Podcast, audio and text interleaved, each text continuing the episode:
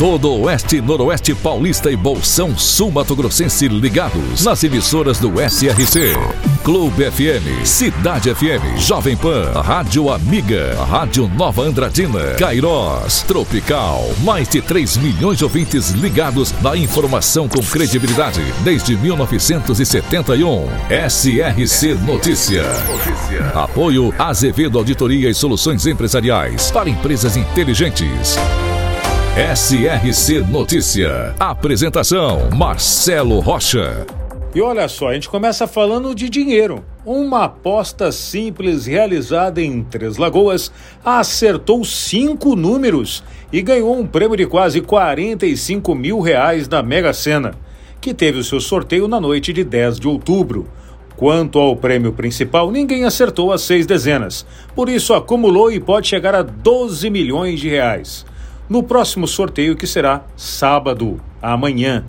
Bom, o fato é que alguém em Três Lagoas ganhou 45 mil reais. E a Fundação Nivaldo Franco Bueno realizou uma belíssima festa com as crianças da creche Roseli Magalhães, no bairro São Gabriel, em Andradina. Muito bolo, brigadeiro, brincadeiras com as crianças.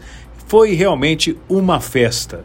E claro, Todas elas também receberam presentes, presentes doados pela Fundação Nivaldo Franco Bueno, para comemorar o Dia das Crianças. A Prefeitura de Andradina também preparou uma festa e vai acontecer amanhã na Praça Moura Andrade. SRC Notícia.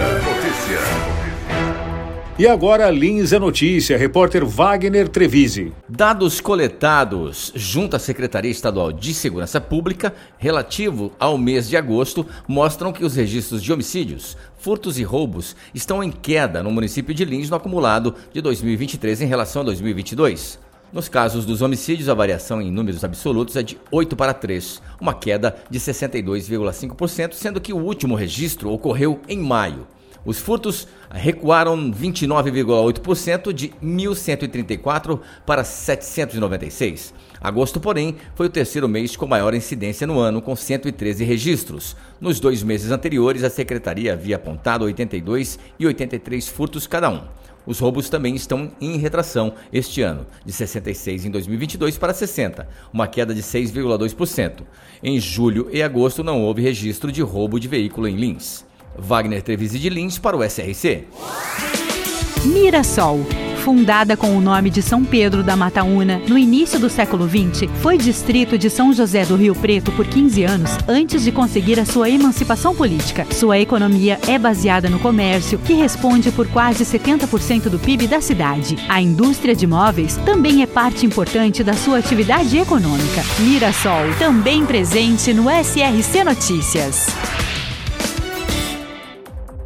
Após ventos fortes, a Defesa Civil registrou queda de árvores e postes no último final de semana no distrito de Jaciporã, em Dracena.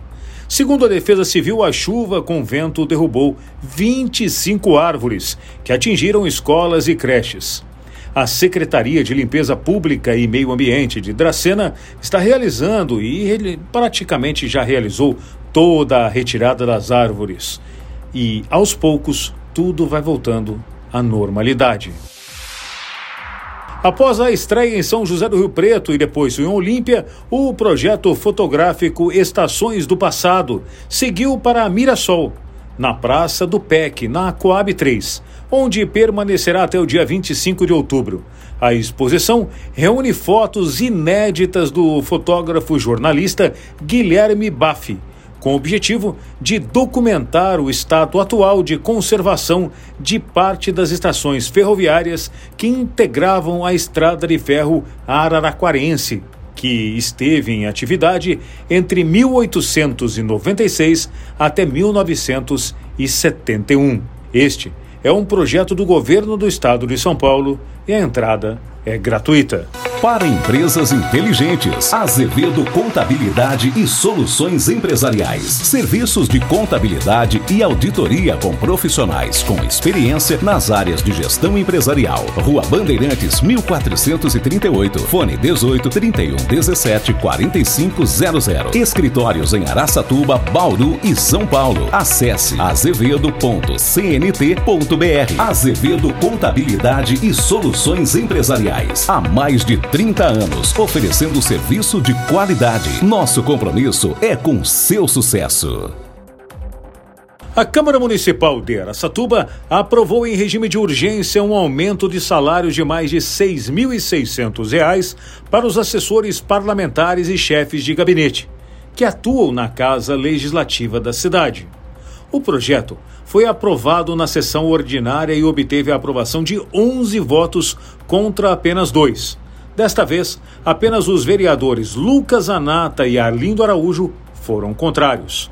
A presidente da casa, Cristina Munhoz, não votou. Bom, mas ela é uma das autoras, né? E o vereador Gilberto Batata Montovani esteve ausente. Com a aprovação, o salário de um assessor parlamentar passará a ser de aproximadamente R$ 13.600, enquanto o chefe de gabinete passa a receber algo perto de 16 mil reais. A proposta é de autoria da presidente da casa, Cristina Munhoz, junto com a Regininha e o Wesley da Dialogue. Pessoal, sei que esse assunto ainda vai dar muito pano para manga.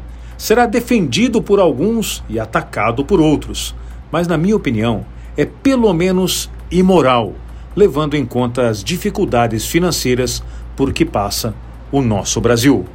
Marcelo Rocha, SRC. SRC Notícia. De segunda a sábado no seu rádio. Apoio Azevedo Auditoria e Soluções Empresariais para empresas inteligentes.